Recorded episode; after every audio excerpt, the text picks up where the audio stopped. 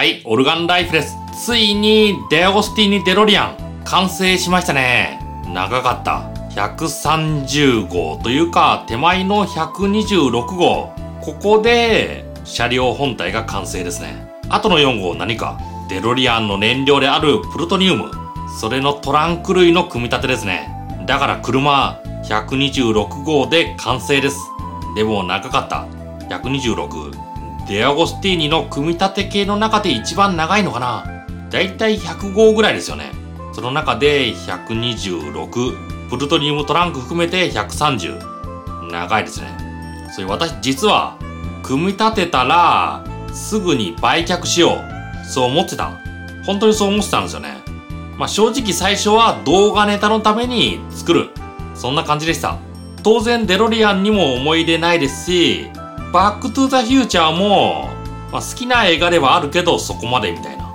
そんな感じだったのと、まあ、模型わかる人がこのモデル見て、えー、ここはプラとか、ちょっとこのディテールがとか、そういうこと言われて冷めてるところはあった。でも最後、自分で組んでみると、手放せないですね。まあ、使用上の欠陥とか、あと自分の組み立てミスとか、まあ、どうしてこんなところにこんなネジが使ってるなんでここはプラみたいな。そういう突っ込みどころはある。あるんだけど自分で組み上げた。そこは大きいですね。手放せないですよ。だからといって、この後、ケースとかそういうの買うのも、まあ、あのケース、なんか見た感じいまいち。だから私ホームセンターで60センチ ×30 センチの板を買ってきました。なんか見た感じ黒くてちょっと高級感ある。それが900円ぐらいで売ってましたので、それとゴム足を買ってきて題材にしました。アクリルのカバー。まあ時々畑をかければ車両綺麗に保つことできるかな。まあ、そう思ってアクリルのカバーは手配してないですね。公式のものも、あと一般向けのものもありますけど、どちらも手配してないですね。だから毎日眺めながら畑をかけていこうかな。まあ、もし、埃が思いっきり積もるようでしたら、もう心が手放せ。そんなサインかもしれないですので、その時は手放します。だから綺麗に保たれてる以上、自分の心は飽きてないのかな。そんな感じで考えてきます。あとマガジン。まあほとんどがバックトゥザフューチャーに関係ない。